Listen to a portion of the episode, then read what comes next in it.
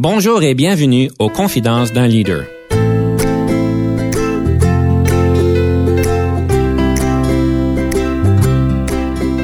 Ici Denis Lévesque, coach de cadre. Nous avons donc l'honneur et le privilège de recevoir en studio des leaders qui ont marqué leur communauté afin d'apprendre de leur expérience et de s'inspirer de leur sagesse.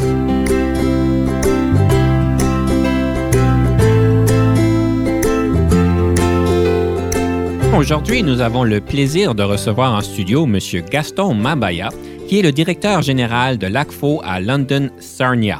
Bonjour, M. Mabaya. Bonjour, M. Lévesque. Alors, c'est un grand plaisir de vous recevoir aujourd'hui en studio et on parle évidemment de leadership. Vous êtes donc euh, un directeur général de l'ACFO où est-ce que vous occupez évidemment d'un dossier très particulier à London Sarnia au niveau de la francophonie. Peut-être pour nous réchauffer, Monsieur Mabaya, j'aimerais peut-être vous poser la première question. Quand on parle de compétences de base d'un leader, on parle de leadership. Quelles seront donc les compétences de base que vous pensez qui qui est important d'après votre expérience qu'un leader puisse bien assumer et maîtriser? Ben, les compétences de base d'un leader commencent d'abord par euh, sa propre formation dans le domaine de son exercice, de ses activités. On parle là des connaissances, euh, des dossiers à gérer. Et puis il y a des, des qualités que ce leader doit posséder. Je pense notamment à l'honnêteté, je pense à la sincérité, je pense aussi à, à prononcer de communication et de respect des autres. Donc, vous parlez d'honnêteté, de, respect des autres. Euh, qu'est-ce qui vous fait dire que l'honnêteté est importante? On prendrait ça pour acquis, n'est-ce pas? On ne prendrait pas ça pour acquis. justement, c'est pour euh, que les collaborateurs puissent euh, vous reconnaître à travers vos actions et accepter que vous êtes un modèle pour eux. Et quand je, je parle de respect, ça signifie qu'il faut établir une collaboration avec ses, euh, ses, employés dans un cas où euh, ses partenaires, euh, de sorte que pour les employés, d'un côté, qu'il y ait un, un, un, sens de délégation de pouvoir, délégation des tâches, et pour les partenaires, un sens de réciprocité. J'aimerais revenir juste sur l'honnêteté parce qu'évidemment, quand on est un leader en organisation, il y a des informations qui sont peut-être privilégiées, sont peut-être confidentielles.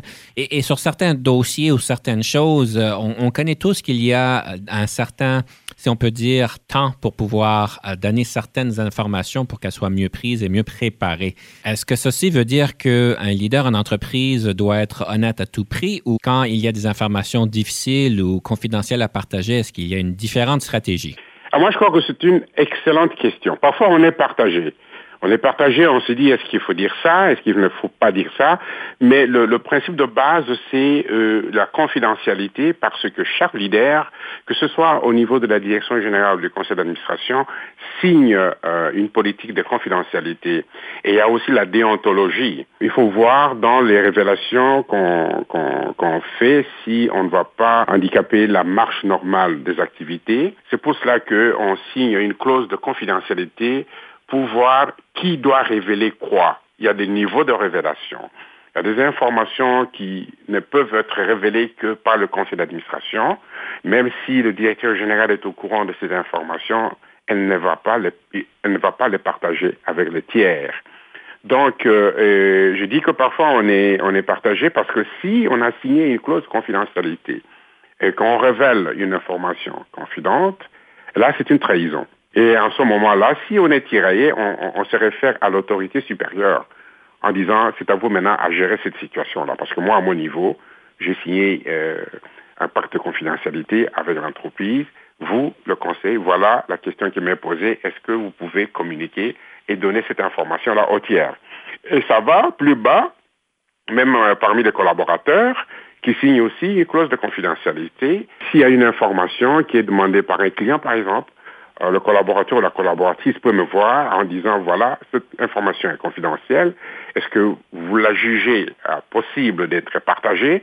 Alors là, la direction générale va peser et dire oui, vous pouvez partager, vous avez ma permission. Mhm. Voilà un mhm. peu comment euh, je vois les choses et comme, comme ça que ça marche. Et évidemment, c'est certain que dans ces zones bien définies, il y a une tonne de zones grises qui demandent un jugement de la personne pour pouvoir savoir quoi, quand dire les choses.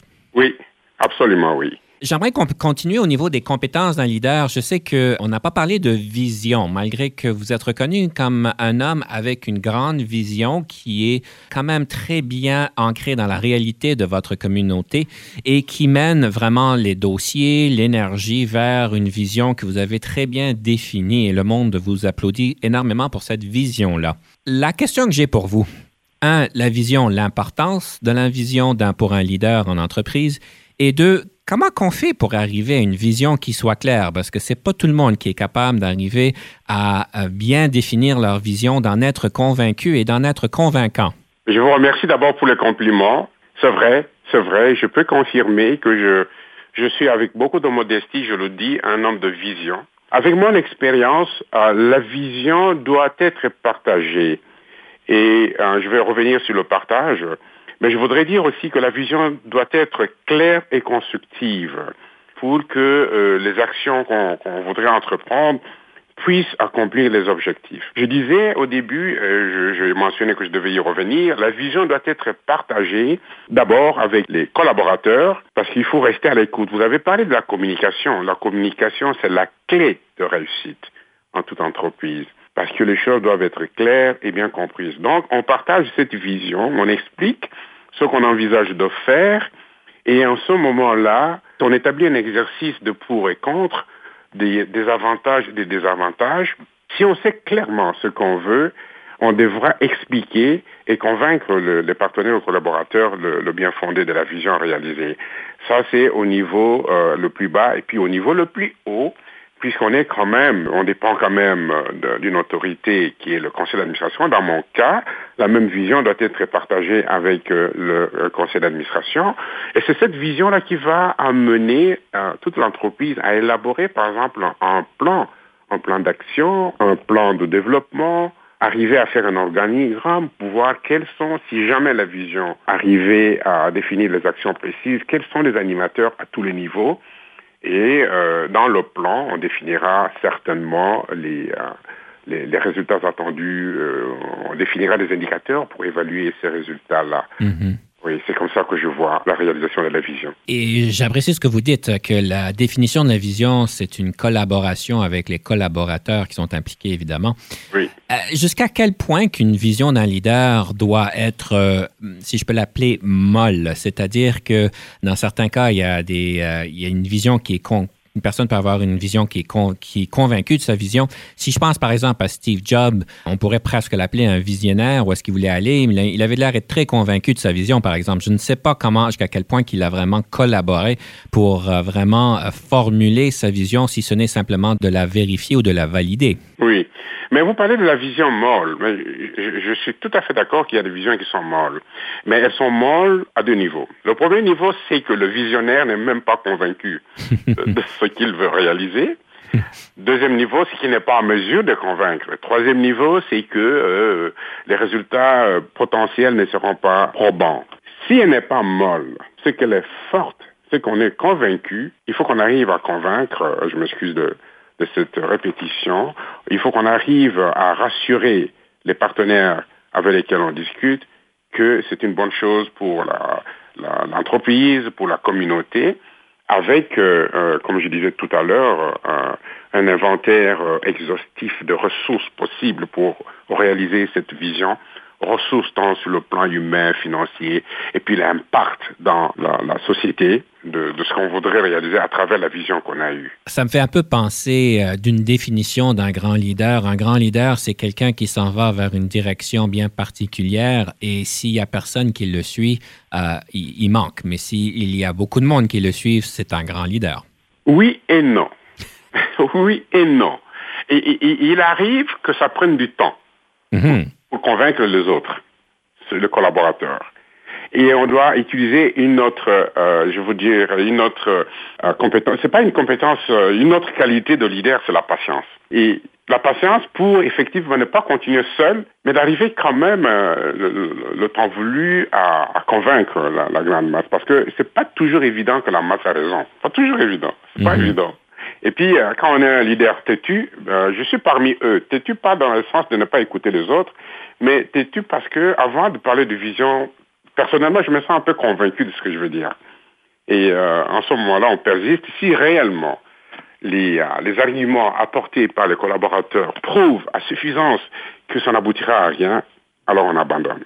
C'est toujours la ligne fine entre être convaincu de notre vision et de savoir qu'on s'en va dans un gouffre et que ça donne absolument rien. C'est pas toujours évident. Puis d'ailleurs, ça fait partie du développement d'un grand leader de pouvoir bâtir cette confiance euh, sur, leur propre capacité de, vision et autres. Oui, mais je voudrais juste un élément, c'est que ce qui est positif dans ce que vous avez dit, c'est que effectivement, on peut faire marche en arrière si, par exemple, il y a des informations dont on n'est pas au courant et que, euh, preuve à l'appui, euh, les collaborateurs soulèvent un aspect particulier qui ferait que euh, la vision n'aboutirait à rien. En ce moment-là, absolument, il faut euh, collaborer, il faut écouter, il faut être à l'écoute, il faut, il faut quand même mettre de l'eau dans son vin en disant oui, bon, je voulais que ceci se réalise, mais apparemment, ce n'est pas possible. Alors, on fait marche en arrière. Ceci demande une dose d'humilité. Absolument, absolument. De temps en temps, parfois. J'aime ce que vous avez dit qu'un grand leader doit aussi avoir de la patience. Et dans notre monde où est-ce que tout est au rapidos, euh, très rapide, euh, c'est un peu contradictoire par rapport à, ce qui se passe en Amérique du Nord par rapport au tempo. Oui, c'est vrai, c'est vrai, c'est vrai parce que parfois... Euh, la patience, mais moi j'ai encore un, adage, un adage qui dit que la nuit porte conseil, ça, ça va avec la patience aussi. Et, généralement, et ça c'est mon cas, quand euh, je discutais d'un sujet, il m'arrive parfois la nuit d'y revenir seul euh, dans ma mémoire, je m'arrête 30 minutes dans mon sommeil, je me réveille, j'y pense. Et puis finalement, euh, si je suis convaincu que le collaborateur avait raison, qu'on change de direction, je l'exprime ouvertement le lendemain en disant mhm. oui, vous aviez raison. Sinon, je continue à persister. Alors, les moments de génie durant la nuit, ça arrive à des grands leaders aussi. Certainement. C'est comme... Euh, et parfois dans la salle de bain. Hein? oui. Archimède. C'est très bien. Je pense qu'on va continuer. On va vouloir euh, peut-être conclure notre premier segment sur cette note en voulant vous poser la question sur un livre qui a marqué votre leadership. J'aime toujours poser la question avant notre première pause. Quel serait ce livre qui a marqué votre leadership? Il y a un livre dont je n'ai pas la copie euh, comme telle, mais dont j'ai suivi une présentation euh, vidéo, c'est A Passion for Leadership par Robert Goetz. Oui, A Passion for Leadership. A Passion for Leadership. Alors, c'est parfait. Nous prenons une petite pause. Nous allons pouvoir explorer le tout après au retour.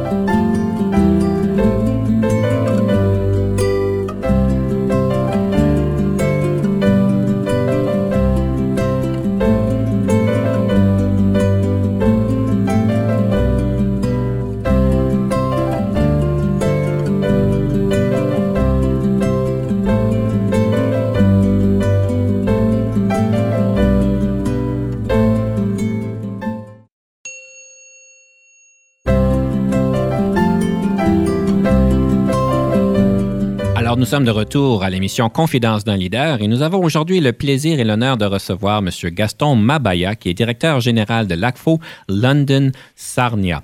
Et juste avant la pause, on parlait d'un livre qui s'intitulait A Passion for Leadership. Et euh, M. Mabaya, j'aimerais peut-être euh, en 30 secondes comprendre qu'est-ce qui est si intéressant dans ce livre-là. Ben, ce qui est intéressant dans ce livre, ce que j'ai retenu, c'est qu'un leader, en parlant de la collaboration, doit structurer des groupes de travail doit faire ce qu'ils ont appelé en anglais de task force mhm. et, doit essayer de faire en sorte que les tâches soient bien réparties et euh, de temps en temps revenir ensemble pour chérir, euh, pour pardon, partager, excusez-moi, j'allais faire de l'anglicisme, pour partager, pour partager les idées. Et que dans ce livre, il y a, y a aussi la liberté qu'on donne aux partenaires, qu'on donne aux collaborateurs de s'exprimer. Dans ce livre, c'est aussi les recommandations des autres dont on doit tenir compte. Et surtout, ce qui m'a euh, euh, frappé en plus de ce que je viens de dire, c'est l'implication, l'implication des collaborateurs qui sont appelés à, réaliser des tâches que le leader euh, a, définies.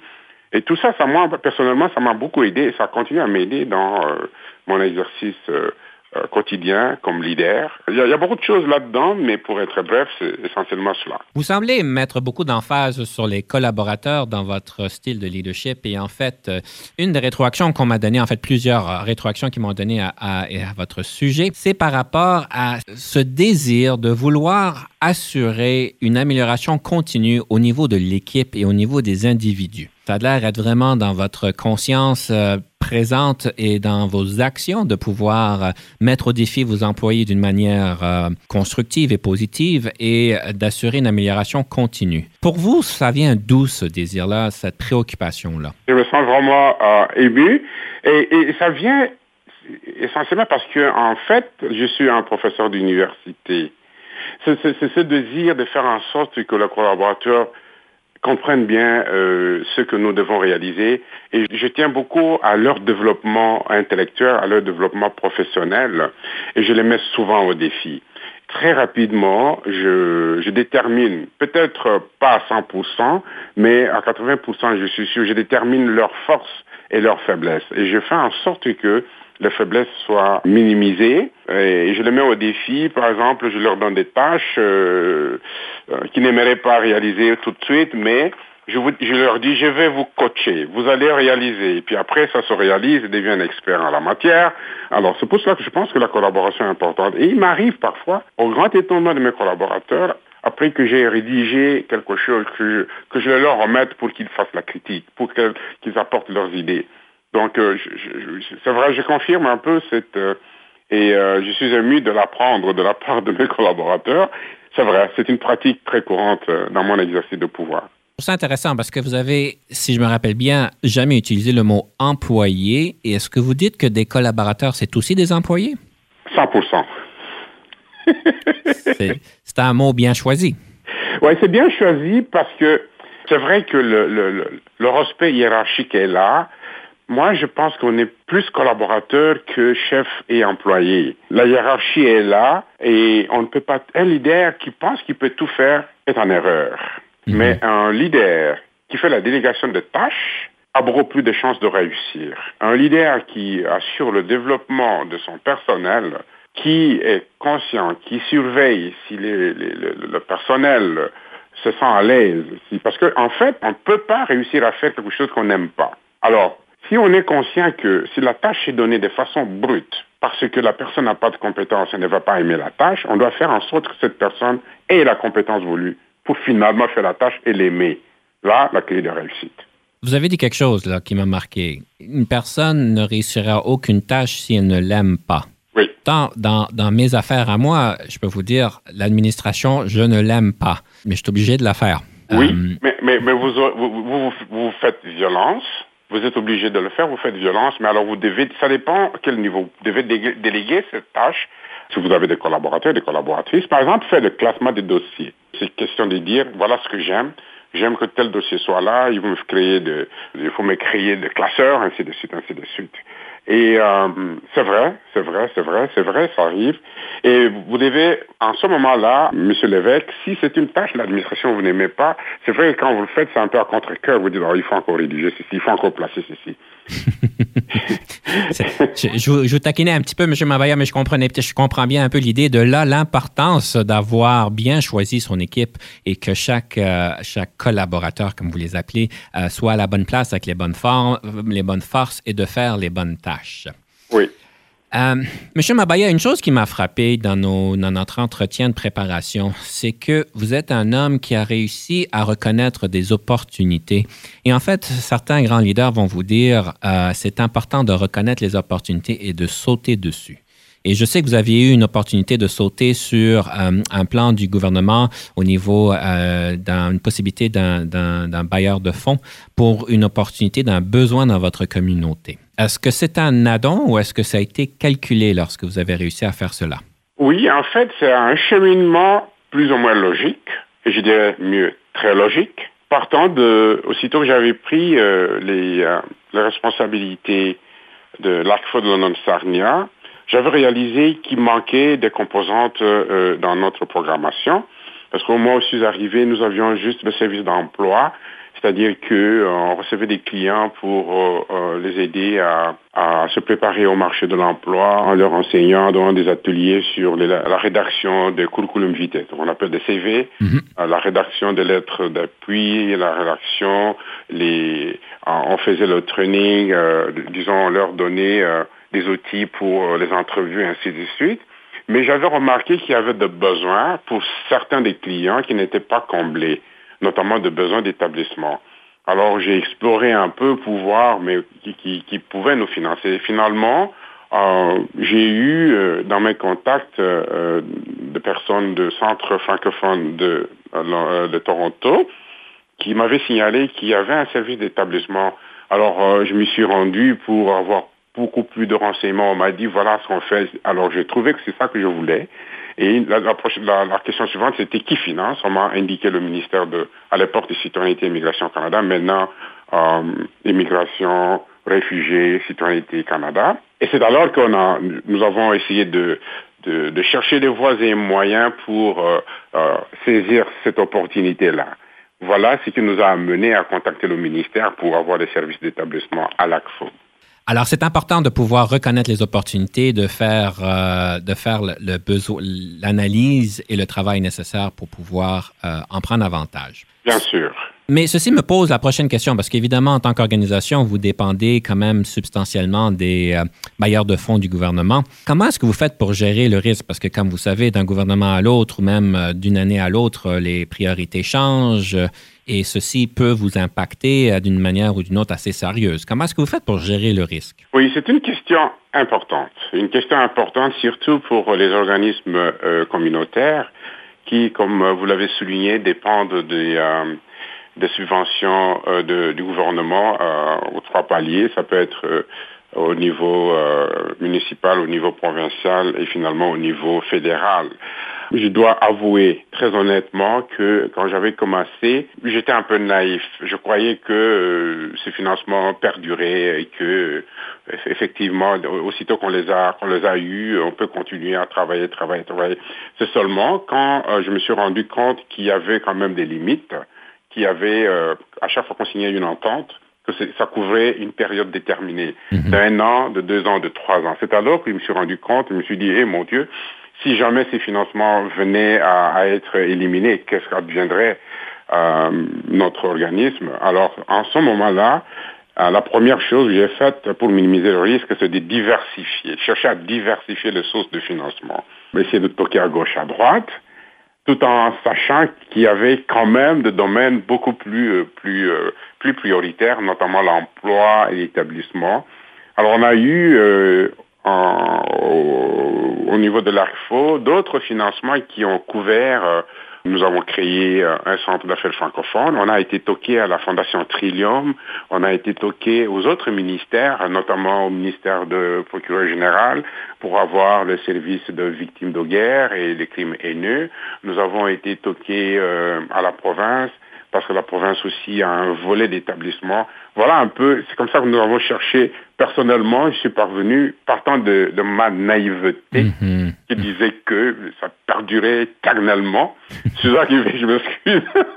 c'est une question d'apprentissage, n'est-ce pas?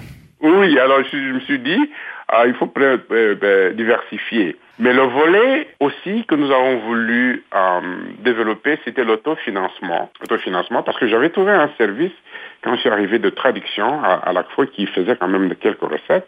Mais malheureusement, ce service n'a pas pu euh, combler les besoins comme je voulais.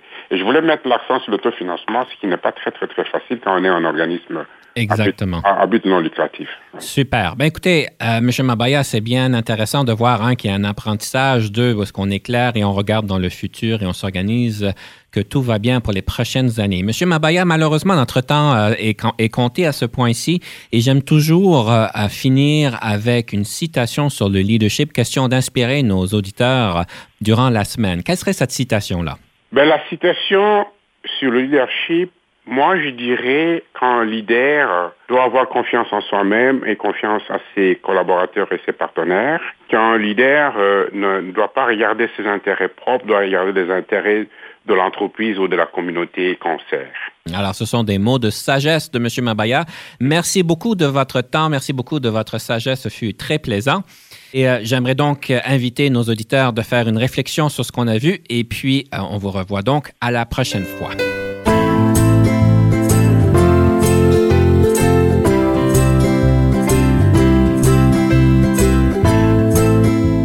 Conception, animation, entrevue et recherche, Denis Lévesque. Montage et réalisation, Jean-Paul Moreau. Confidence d'un leader est une production et une présentation d'Unique FM 94,5.